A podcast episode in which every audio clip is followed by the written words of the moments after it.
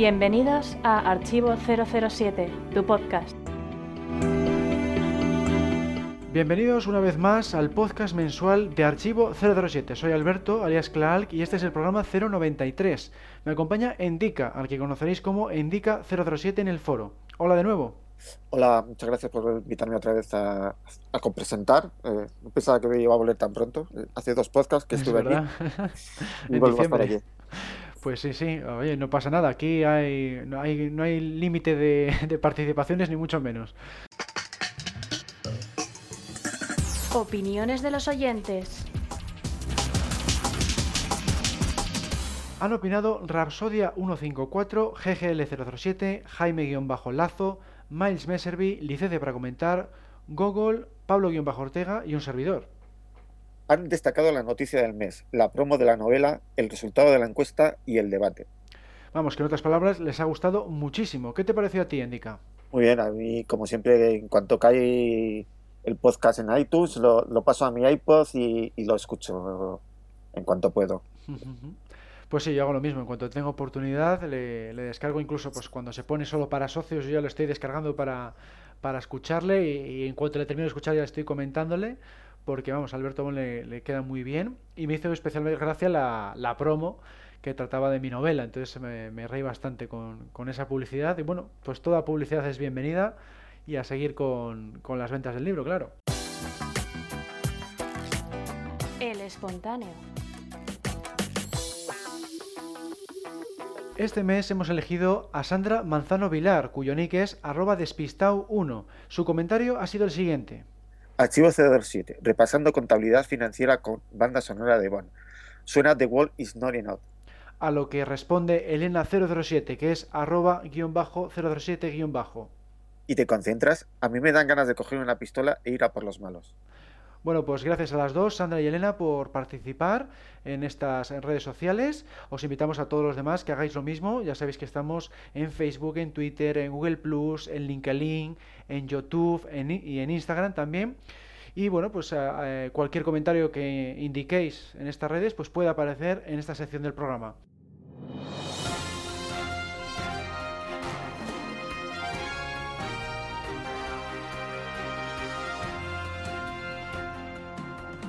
Noticias del mes.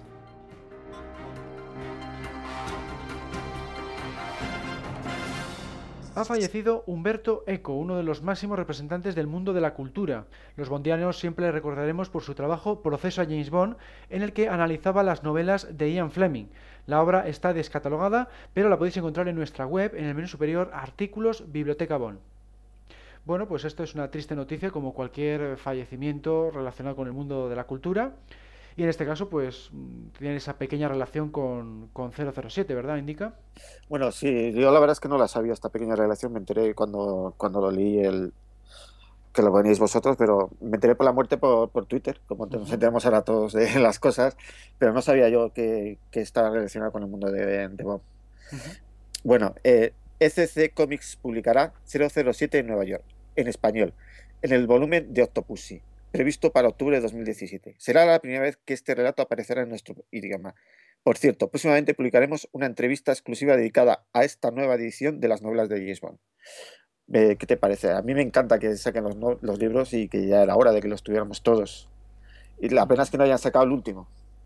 Sí, es una lástima, el Trigger Mortis, ¿no?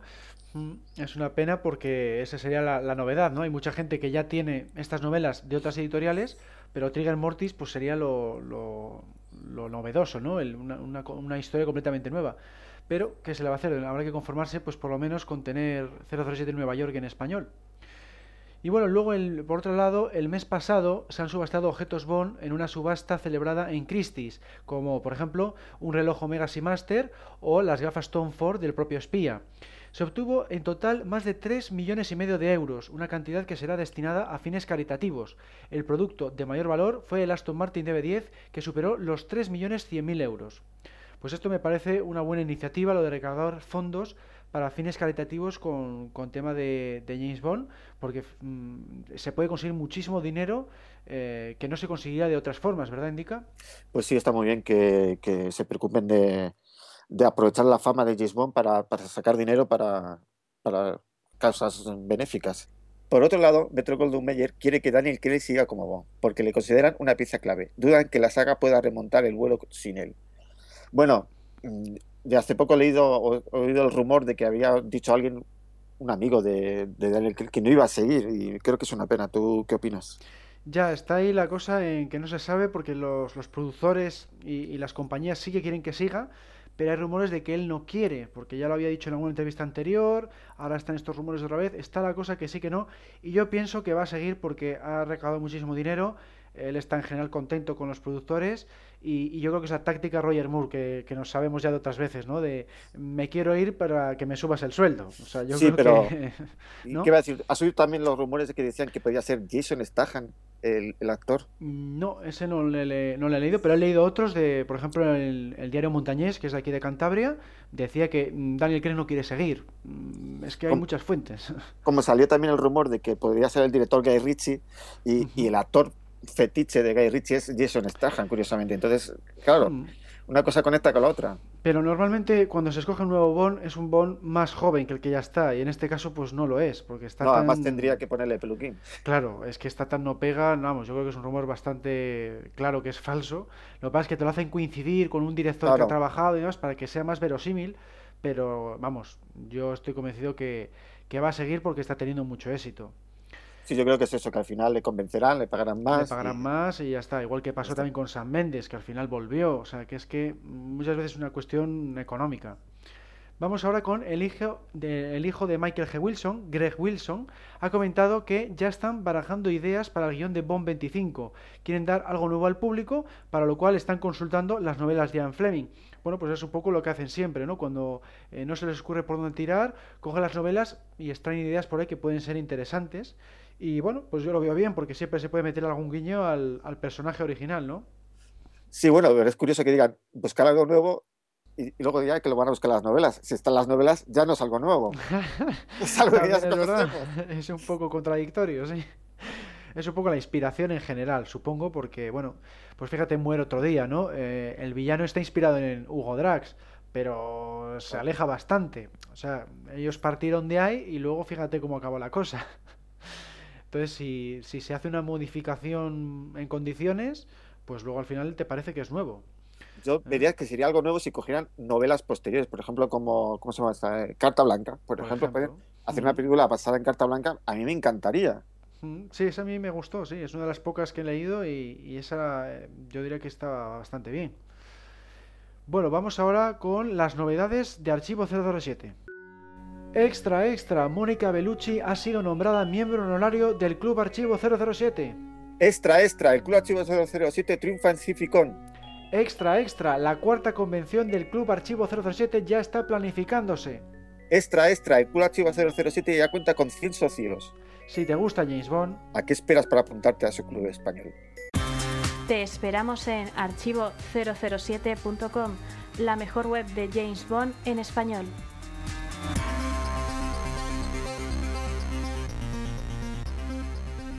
El pasado mes de febrero presenté mi novela 007 Libertad para vengarse en la librería Nexus 4 de Santander, donde se vendieron tres ejemplares. Podéis adquirir el vuestro a través de mi email albertolopezcalvo@gmail.com. Incluye la novela, 20 relatos cortos, marcapáginas y dedicatoria al precio de 20 euros más gastos de envío. Club Archivo 007 estará presente en la Comic Con 2016 de Oviedo, con una charla a cargo de mi compañero Alberto Calal. Será el domingo 6 de marzo a la una del mediodía en la sala de cristal del Palacio de Congresos y tratará sobre lo que hay de realidad y lo que hay de ficción en las películas. Hemos publicado una reseña sobre la guía Some Kind of Hero. La podéis encontrar en el menú superior Artículos, sección Artículos, Libros y cómics. En artículos, biblioteca, libros y revistas, otros libros y revistas podéis descargar una serie de revistas en castellano de los años 60. Hemos publicado en abierto las dos primeras partes del concurso celebrado en las primeras jornadas bondianas de Santander. Las podéis encontrar en nuestro canal de YouTube. En cuanto a vídeos para socios, los que podéis encontrar en las oficinas del MI6, hemos publicado la quinta entrega de Archivo 007 Estuvo allí, dedicado al Palacio de Buckingham, los últimos reportajes sobre Cificon 2015 y las dos últimas pruebas del concurso de las segundas jornadas bondianas.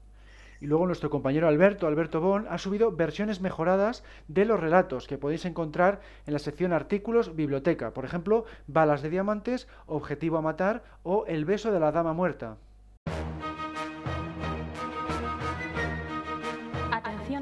Unidades. Atención. El debate comenzará en 3, 2, 1. Empezamos la segunda fase de nuestro torneo de películas Bond con el enfrentamiento entre la que salió como mejor entrega de Sean Connery, desde Rusia con Amor, que es del año 63, y la que quedó como mejor de Roger Moore, que es La espía que me amó, del año 77. En esta ocasión nos acompaña Jairo, al que conoceréis en el foro como licencia para comentar. Hola de nuevo. Hola chicos, un placer poder hacer uso de mi licencia una vez más y como no para comentar estas dos grandes películas, así que vamos a ello. Bueno, pues vamos con la primera pregunta, Jairo. Eh, ¿Qué chica Bond es mejor? ¿Tatiana Romanova de Desde con Amor o Ania Masova de La espía que me amó? Hombre, ambas son espías de gobierno de gobiernos rivales, ¿no? Comparado con Bond. Ambas son guapísimas y ambas tienen un buen peso en la trama. A mí personalmente me gusta mucho Romanova, es, es bellísima, es un encanto de chiquilla, bueno, de señora, y la química que tenía con Connery es muy buena. Ahora bien, Anya es la versión evolucionada de este personaje. Es más dura, es independiente, se mide con Bond en varios niveles, con lo cual no es de extrañar que a la hora de comparar, eh, si no tenemos en cuenta la época de cada una, Anya sale más, sale más beneficiada porque es más activa. Bueno, ¿y tú qué opinas, Endica? Bueno, a mí me gusta más, eh, como no, la de Romanova, de, desde Rusia con Amor. Es verdad que no tiene mucha acción, pero consigue, eh, como ha dicho él, una química muy grande con Sin Connery y consigue, se enamora de Sin Connery al final y, bueno, pues eso, es muy guapa y la verdad es que las escenas que tiene están muy bien. A mí me gusta más Anya porque yo soy más partidario de las chicas Bond un poco más eh, activas en la acción y claro, pues aquí pues es una, una agente más o menos a la altura de Bond, eso es lo que quieren presentar, es la primera así un poco en condiciones. Siempre a las sagas se la ha criticado de, machista y aquí no, aquí ya es una, es, yo creo que es la primera chica Bond que participa bastante en la trama, en la acción. Tiene además buena química con Roger Moore, esas, esos diálogos hay que, que se lanzan el uno al otro, tienen esa competición demasiada química, yo creo, porque han matado a al hombre de su vida y luego se enrolla con Roger Moore. Bueno, eso iba a decir, eso iba a decir, claro, todavía no lo sabe al principio de la historia y lo bonito es cuando se descubre después. Y, claro. se enrolla con él. Oye, que ha matado a tu chico. Hombre, pero esa es la gracia, que al, al final prevalece más el amor que el deseo de la venganza. Dice, bueno, mataste a quien yo quería, pero ahora quien te quiero es a ti, así que no te voy a matar. Claro, esa es, es un poco la idea. Muy rápido se olvida de su amor de toda la vida, ¿no? Claro. Bueno, el otro tampoco se, tampoco se sabe cuánto tiempo llevaba con el otro, ni cuál era la historia, pero bueno, mm, también James Bond lo mata porque estaba eh, en esa situación apurada. Tampoco es una eh, no hay que darle más vueltas. Y yo creo que es muy original eso, el que, el que no sabes al final si la chica finalmente eh, cumplirá su venganza o no. El mantener un poco ahí un, suspense en el último tramo de la, de la trama. Y bueno, en cuanto a villanos, eh, Jairo, ¿cuál de los dos es mejor? ¿Rosa Clef de Desde Rosa con Amor o Carl Stromberg de La espía que me amó? Hombre, mm, difícil, ¿no? Porque es ¿qué es mejor? ¿Una espía de Spectra o un filántropo así en plan excéntrico? es más cuestión de gustos, ¿no? Porque es cierto que el personaje de Stromberg está muy bien construido, ¿eh? se le ve que es bastante frío, que es muy cruel, que no tiene que no tiene empatía con los humanos, que es capaz de matar a la gente sin inmutarse, ¿no? No se ve que es un tipo que tenga emociones, ¿no?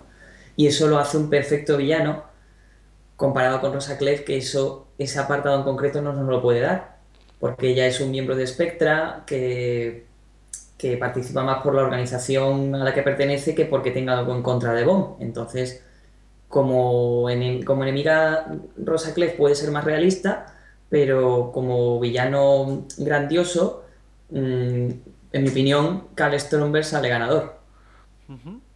¿Y tú qué opinas, Endica? Bueno, a mí me gusta más Rosa Claire, eh, me parece una rival a la altura de Jess Bond.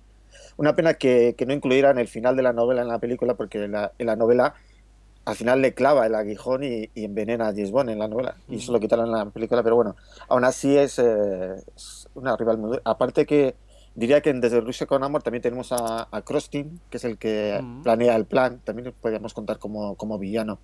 Y sale Blofeld también, o sea que... En cambio el de la espía que me amo, pues es un tío que no quiere, que vive bajo el agua, que no quiere salir, de- no sé, me parece un poco raro. Demasiado Excéntrico. raro. Un tío que Excéntrico. demasiado céntrico y, y me recuerda mucho al de, al de Moonraker también. Mm, Sí. sí, sí, sí. Este vino antes. Este vino antes y digamos que el otro ah, le, le sí. copia. De copia, sí. Exacto. Pero eso de que un tío no quiera salir de... ¿Quién quiere vivir bajo el agua y no salir nunca de ahí? Es que es un poco raro. Hombre, pues un tío loco, esa es la gracia, que te lo pintan como un señor ya que no que le falta un tornillo. Sí, sí, o dos. Los dos. en cambio, Rosa Clay es una espía eh, militar, es dura, es eso. A mí, a mí sí que me gusta más el, tipo de villano de Stromberg, grandilocuentes, eh, que, están locos por conseguir la, dominación mundial. Me parece más atractivo que la típica eh, historia de Guerra Fría que tenemos en Desde Rusia con Amor, con, Rosa Klebb. Y, y, bueno, pues Stromberg tiene todo ese tema, ¿no? Del que habéis comentado, de que es muy cruel, que, que hace cualquier cosa con tal de salirse con la suya. Y luego encima tiene un, pequeño enfrentamiento físico con Bond cuando le tiene la trampa del ascensor y la trampa de la pistola de cohetes. Ahí le da también un punto un poco original porque normalmente no suele haber tanto enfrentamiento con el villano intelectual de la historia y aquí sí lo tenemos. Entonces por A eso mí- me, me A mí esa escena no me gusta. Eso cuando, cuando James Bond le dispara, a mí me parece fuera de lugar. O sea, no le queda bien que James Bond sea tan, Cruel. venga- tan cruel y tan vengativo. De repente mete la pistola para y ¡pam! Ahora me toca a mí. Y se lo carga y... Sí, yo ahí creo que sí, porque ya ha recibido el tiro primero y está claro que no le va a Ya, decir pero- lo que quiere saber, que es dónde está la chica, ¿no? Entonces, primero la ha amenazado, no ha conseguido lo que quería, encima le dispara, entonces sí que le mata sí. después. Lo raro sería que mm, lo hubiera matado a sangre fría nada más entrar por la puerta, ¿eh? porque mm, le ha hecho la trampa del ascensor, nada más entrar, pegarle tiros, pues no, porque tiene que quería averiguar dónde estaba la chica. Yo más o menos lo veo, lo veo bien justificado, pero bueno, eso cada uno lo puede ver pues de, de diferentes formas. Exacto. ¿eh? Bueno, vamos ahora con los esbirros. Red Grant, de Desde Rusia con Amor o Tiburón de la espía que llamamos Jairo. Hombre, al igual que con el anterior es un terreno difícil, porque ¿es birro realista o titán monstruoso? Eso es, eso es. Grant aporta un esbirro a la altura de Bond, ¿eh? Recordemos que hasta se la juega y demás, es un espía de Spectre y es la contrapartida a Bond, entre comillas. Y luego por otro lado tenemos al gran tiburón, que es verdad que a día de hoy se ve bastante caricaturesco, pero en su día, imagino yo, pues claro, no estaba allí para verlo, tan grande, tan violento, que solo aparece cuando va a haber un asesinato, que no habla, mata a la gente y se va, pues tiene, tiene que dar un poco de, de cague, ¿no? Es, además es sin duda un, un esbirro estrella, que es muy querido entre los fans, incluso los que no son fans, ¿eh? Muy recordado por todo el mundo. ¿Y tú qué opinas, Endica? Pues a mí me gusta más Red Grant. Me parece que es un villano, o sea, un esbirro muy bueno. eh, consigue engañar a James Bond. Se hace pasar por un agente de doble cero y le engaña totalmente. Y luego vemos que, bueno, es un, que es el malo. Bueno, nosotros ya lo sabemos, el que no lo sabe es James Bond. Y, y vamos, es, eh, casi acaba con él. O sea, le, le tiene, acaba poniéndole de rodillas a James Bond y se salva por, por poco. De, y, y en cambio el otro, pues eh, es que Tiburón sí, es muy recordado, pero ahora, como dice él, viéndolo ahora es muy cómico y, y parece inmortal. O sea, pase lo que le pase, se salva de todo. Vas hablando y muchas veces por suerte, sí. Eh, Entonces no parece humano, no sé, parece no sé, un mutante que no, que no le afecta nada. Se le cae un edificio encima, sale. Sale despedido de un tren y sale vivo. Al final, y luego veremos en Moonraker cómo sobrevive a la caída Bueno, del bueno, bueno. espacio. Pero sí. Moonraker, Moonraker aparte, ¿eh? No metamos a Moonraker en esta, ¿eh?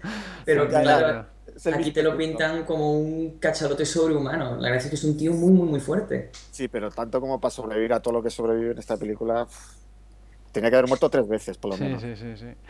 Bueno, a mí en este caso sí que me gusta más Red Grant, por eso que acabas de decir, que Tiburón pues es un poco exagerado en ese sentido y porque es más un personaje cómico que, que una verdadera amenaza, ¿no? Me, me parece que se pasaron con la comedia. Tiene alguna escena seria que está bastante bien, cuando liquida a Feques o, al resto de, de secundarios, pero aquí veo superior a Red Grant, ¿no? Porque es una máquina de matar, pero además tiene inteligencia para planear lo que quiere hacer, cómo se va metiendo en la misión de Bond desde las sombras. Eh, vamos, me parece sensacional y uno de los mejores de, toda la saga. Y bueno, ahora en cuanto a aliados, Kerim Bey de Desde con Amor o el comandante Carter de la Espía que Jairo. Hombre, aquí es cierto que Kerim Bey tiene mucho a su favor, porque tenido en cuenta los problemas que el propio actor tenía, que en paz descanse, y el papel que interpreta es bastante, vamos, te, te quedas con él. Piensas en Desde Rusia con Amor y te acuerdas de Kerim Bay. Tiene además mucha química con, con Connery y además es muy relevante para la trama. Yo creo que es, que es de lo mejor de la época de Connery, vamos. Así que es cierto que, que tiene peso. Pero el comandante, aunque no tenga, aunque no salga toda la película y solo sale al final, mm, tiene, para los pocos minutos que tiene, se hace notar bastante. Tiene comentarios bastante ingeniosos de esos que te acuerdas, como ¿qué pasa? ¿Le espera la novia? y cosas así, ¿no? O ¿qué ocurre, tú? Nunca has visto un mayor bajo la ducha. Que te lo pintan como el comandante entrañable que, del que siempre te acuerdas. Entonces, está correcto. Ahora ya, claro, comparado con Kerim es un poco difícil, pero está muy bien, vamos. A, a mí particularmente el personaje me gusta. Bueno, ¿y tú con qué te quedas, Nika? está claro que me quedo con, con Kerin, Bay, como habéis dicho, lo que habéis dicho. Y además es cuando muere, te da pena que se muera. O sea, te ha, llegado al corazón el personaje y se te ha ganado y te da mucha pena que se muera el personaje y pues eso, me parece uno de los mejores aliados que hay en toda la historia de, de James Bond. Comandante Carter dice que es recordado, pues la vi el otro día y no me acordaba de este personaje. pero, no te acordabas de. No, no, me acuerdo ahora, la vi el otro día y no me acuerdo cuándo sale. No, no, es mucho más secundario, tiene muy pocos minutos, eso es cierto, y, claro, comparado con Kerim Bay, que está toda la película y con mucho peso en la trama, pues claro, es, es normal. Yo de hecho, pues votaría por Kerim Bay, ya no solo como mejor de esta película, es que es uno de los mejores aliados de toda la saga. Tiene mucho, con lo que habéis dicho, ¿no? Que tiene mucho carisma, ayuda a Bond en, todas las situaciones que se plantean. Mm, los diálogos que tiene con Bond son muy buenos. La interpretación de Pedro Armendáriz soberbia. O sea, es que es un, aliado realmente excelente. Lo que pasa es que es verdad que el comandante Carter, a mí me hace mucha gracia esas frases que ha mencionado Jairo, pero, pero como personaje es más completo Karim Bey. Eso es cierto. Y bueno, en cuanto al apartado de la acción, ¿cuál consideráis que es la mejor escena de cada película? Jairo. Hombre, es muy difícil elegir una, ¿eh? Pero yo, después de pensármelo mucho, al final he tenido que elegir la obvia, que es la persecución del Lotus. Es que, ya que defiendo encima una de Roger Moore, pues eh, tiene a su favor que hasta Goldfinger Connery no tuvo un coche que lucir. Y aquí, pues, tiene un coche que se luce muchísimo, vamos. Y es que la persecución que empieza con el helicóptero. Bueno, no, empieza que le persigue una moto y luego llega el helicóptero y luego se meten debajo del agua y acaba bajo el agua y continúan cuando les atacan los sumadistas. Es que es sensacional cómo el coche va haciendo virguerías, cómo se va adaptando a cada situación y cómo va superando a sus enemigos con, con ese coche. Así que esa escena de acción, quizás junto con la del final, son de lo mejor que tiene esa película. ¿Y con cuál te quedas tú, Indica?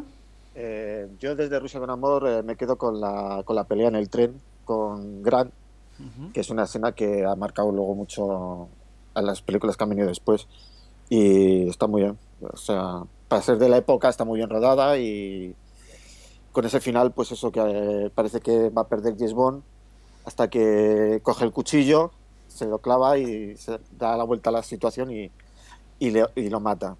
Creo que es. Y como ha dicho él, de, está muy bien la escena de, del coche. Es lo mejor de la película. Del, la espía que me es la mejor escena es esa, sí. Es lo que más se recuerda de la película, el Lotus. El resto no me acordaba solo del Lotus. Bueno, a mí me gusta más de la espía que me el teaser que salta con el paracaídas de, la Union Jack porque es que fue un, teaser espectacular. Yo mm, la película la he visto pues casi 30 años después, ¿no? Cuando la he visto en, VHS y me dejó con la boca abierta de igual forma. O sea, es que eh, no te esperas que vaya a utilizar un paracaídas en esa situación y aparte de todo lo que el recorrido que hace, está soberbio, tiene también su gadget en el bastón, eh, los saltos que da, etcétera. Y vamos, me, parece uno de los mejores teasers de toda esta saga. Y bueno, en cuanto a diálogos, ¿con cuál os quedaríais? Hombre, la verdad es que como mejor diálogo, ya en el anterior, la anterior defensa de la espía, ya nuestro compañero 58 tuvo la amabilidad de, de, mostrar cuál era la mejor frase de la película. No sé si os acordáis La del Pero- diálogo con Anya, ¿no? Me parece que La del diálogo con Anya es la que define perfectamente el rol de un espía. Ese que dice que cuando estás a tanta velocidad eh, luchando por tu vida no tienes tiempo de mirarle la cara a nadie, que tú actúas en defensa propia, que ellos saben que son, entre comillas, prescindibles. Entonces, esa es la mejor frase que tiene esa película. Ahora bien, si, si no se puede repetir, por así decirlo, No, no, no, se puede, se puede ¿Sí? repetir. Sí, Ah, sí, de hecho pues- yo iba a decir la, la misma que dije en el anterior podcast, que, que es que me gustó mucho, del comandante Carter que has dicho tú antes, la de nunca he visto un mayor en la ducha, eh, esa me hizo muchísima gracia y, y es lo que una de las cosas que tiene este personaje, ¿no? Que, que en cuanto a diálogos cómicos está, está muy gracioso. Y bueno, indica cuál sería la tuya. Pues yo no me acuerdo cuál dijeron de, desde Rusia con amor. Yo he elegido cuando, cuando con Gran, cuando salen en el tren, y bueno, voy a leer un poquito lo que dicen.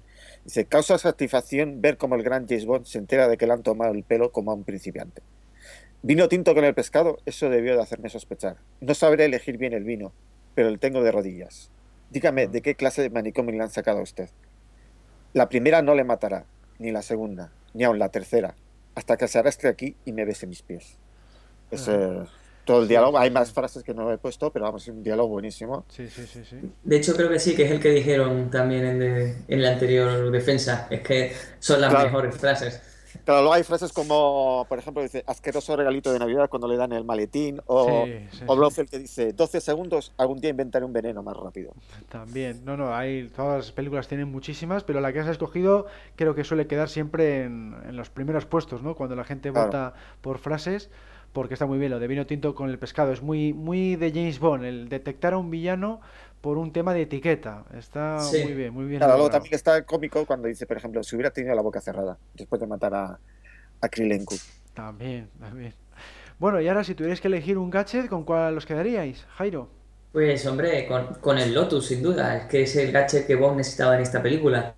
Un buen coche rápido, con sorpresas escondidas. Además, muy bien, porque a diferencia de, de otras películas en las que vas a la sección Q y Q te dice todo lo que va a hacer el coche durante la película, simplemente va saliendo, con lo cual es como, ostras, ¿qué va a hacer ahora? Oh, oh, vaya, ha sacado, ha sacado una mina bajo el agua. Oh, vaya, se ha convertido en híbrido. Son cosas que, que no te las esperas y como esta película tampoco es que tenga muchos gadgets, eh, es más, o sea, se remarca más. Este es uno de los gadgets que yo creo que todo el mundo recuerda cuando piensa en, en James Bond y, el- y en la etapa Moore, vamos. Endica lo ha dicho hace un rato, que es de lo, uni- de lo único que Sí. recordaba de la ¿Se película. acordaba? Sí. Sí, cuando vi la película el otro día, el único que recordaba Pues esa, eso. escena, esa escena. El resto, es que es una de las películas que menos he visto de James Bond, la de la espía que me amó. Curiosamente se estrenó el año que nací yo, el año 77. Ah, mira. Bueno, ¿y con cuál, con cuál gadget te quedarías tú? Hombre, yo me quedo con el maletín. Como ya dije en el debate de los gadgets, si, no si os acordáis, yo deba- eh, debatí sobre los gadgets y escogí este, este gadget de todas las películas de James Bond. Entonces el maletín es el porque le salva la vida a Bond. Y al principio lo toma como algo, ¿para qué quiero esto? Y luego al final resulta que es lo que le salva, el cuchillo, el, Las el monedas. las monedas, el gas, el, el fusil que usa para matar a Krylenko, que usa para derribar el helicóptero. La verdad es que al final eh, es el... Si no hubiera tenido maletín, seguramente habría muerto James Bond. Claro, claro, no, eso está claro. Por eso Eh, yo creo que ganó el debate y luego se votaron como el mejor gadget. Creo que, o sea que... Bueno, pues yo en mi caso me quedo con el Lotus Esprit Submarino porque es el, vamos, yo soy más partidario de James fantástico y es uno de los mejores vehículos para mí de toda la saga y vamos, mi favorito además de la, de la etapa de Roger Moore por toda la, la secuencia, ¿no? No solo la que es por tierra, sino también por la submarina y que le permite además a James Bond observar un poco la base del villano, o sea, tiene un poco esa doble, esa doble función. Y bueno, pues ahora para terminar, Jairo, ¿por qué crees que La espía que me amó es mejor que Desde Rusia con Amor? Mm, bueno, aquí es un punto muy espinoso porque, claro, estamos ante el Bond realista literario contra el Bond fantástico. Eso es. Eh, es bastante, es bastante difícil, ¿eh? Porque hay que tener en cuenta que a mí me gusta mucho Desde Rusia con Amor. De hecho, hoy podría estar defendiéndola. Hoy, hoy podríamos estar perfectamente al revés, ¿vale? Y no me importaría nada. Me gusta mucho Desde Rusia con Amor. Pero también tengo que ser frío y pararme a pensar y decir que cuando tú estás una tarde aburrido y quieres ver una película, mm, puedes ponerte Desde Rusia con Amor una vez, pero ah, no es una película a lo mejor, que es una película más profunda para echarle, para verla una vez a la semana, pero cuando tú quieres quedar con tus amigos y ponerle una de Bond para pasar el rato, la espía que me amó. Dice, oye, hoy te apetece una de Bond así ligerita, palomitera para pasar la tarde. Desde Rusia, desde Rusia con amor no la pones, pones la espía que me amó, porque la espía que me amó se deja ver más, es más, es más para pasar el rato, con lo cual llega a más gente, es más entretenida. Así que en mi opinión, por eso es un poquito mejor la espía que me amó que, desde Rusia con amor, porque es más amena, se, se deja ver más veces. Bueno, pues a ver, indica tus conclusiones. Bueno, pues a mí me gusta más desde Rusia con amor, es posiblemente mi película favorita de James Bond. Diría que incluso puede que fuera la primera película que vi. Es la que más veces he visto de Sin Connery y la que más veces he visto en total de, de toda la saga.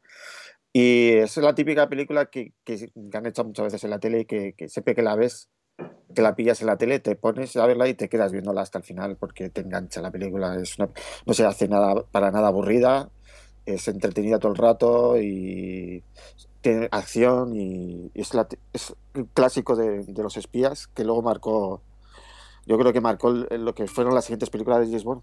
Vienen marcadas por Desde Rusia con Amor.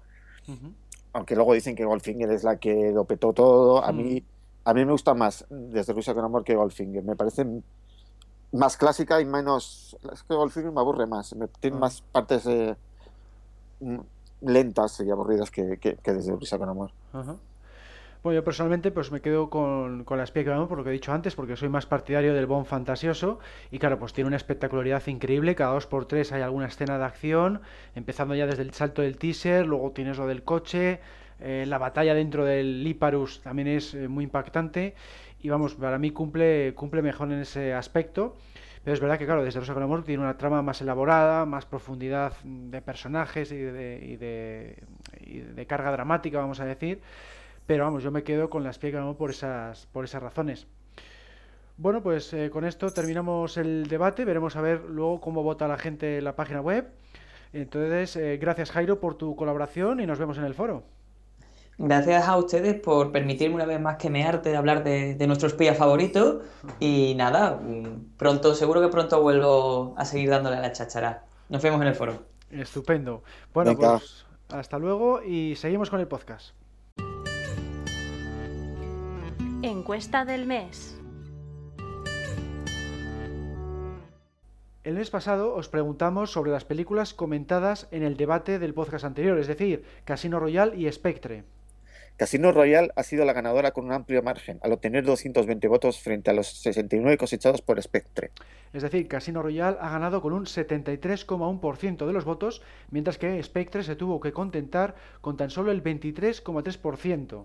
Bueno, pues a mí personalmente me gusta más esta última Spectre porque se aproxima más al Bond fantástico que, me gusta a mí, tiene algún cachet más, eh, no es tan sumamente seria como Casino Royale y aunque tampoco es de mis películas favoritas porque el estilo de Craig pues tampoco me, sigue sin convencer pues es verdad que sí que me ha gustado más que Casino Royale e incluso más que, que Skyfall. ¿Tú qué opinas, Endica? Pues a mí también es la que más me ha gustado, como dije el pasado podcast, es mi favorita de, Daniel Craig, me gusta más que, que Skyfall y más que Casino Royale. Casino Royale es fiel a la novela, pero por momentos es una película un poco más aburrida, sobre todo la parte de la partida de cartas y no sé, le, le veo que le falta algo a esa película. Y que lo tiene, Spectre es mucho más, tiene más acción, tiene más de todo, es una mezcla mejor. Y se hace menos pesada que, que Casino Royale. Pero bueno, a la mayoría de, de los seguidores le gusta más Casino Royale. Sí, sí, en general está en las encuestas siempre los primeros puestos y de hecho a veces supera a Goldfinger como mejor de la saga ¿eh? en, algunas, en algunas encuestas.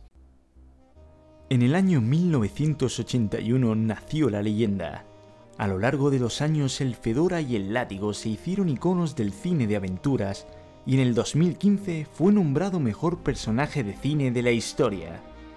Por supuesto, su nombre es Indiana Jones, y todo lo relacionado con el personaje lo puedes seguir en IndieFan Podcast a través de www.indianajones.es o facebook.com barra Podcast y por nuestro canal de iVoox. Fortuna y gloria, Indie fans. Llegamos al final de este podcast 093 de marzo de 2016. ¿Qué te ha parecido, Indica? Pues muy bien, estoy encantado de volver a participar en el podcast y espero que haya quedado todo bien y que no se haya notado los fallos que hemos tenido técnicos. Pero bueno, Y nada, en cuanto pueda repetiré. Aquí Pues volver a estupendo.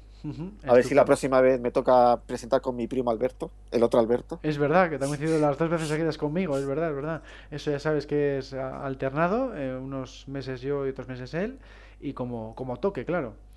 Bueno, pues gracias por participar y os esperamos a todos el mes que viene, que ya sabéis que estará Alberto Bon con toda la actualidad bondiana. Hasta entonces ya sabéis que podéis apuntaros al programa para participar en el email podcast@archivo037.com y luego estamos en la web archivo037.com, en el foro archivo037.com barra foros y en las redes sociales Facebook, Twitter, LinkedIn, Instagram, YouTube y Google ⁇ Un saludo a todos y hasta la próxima.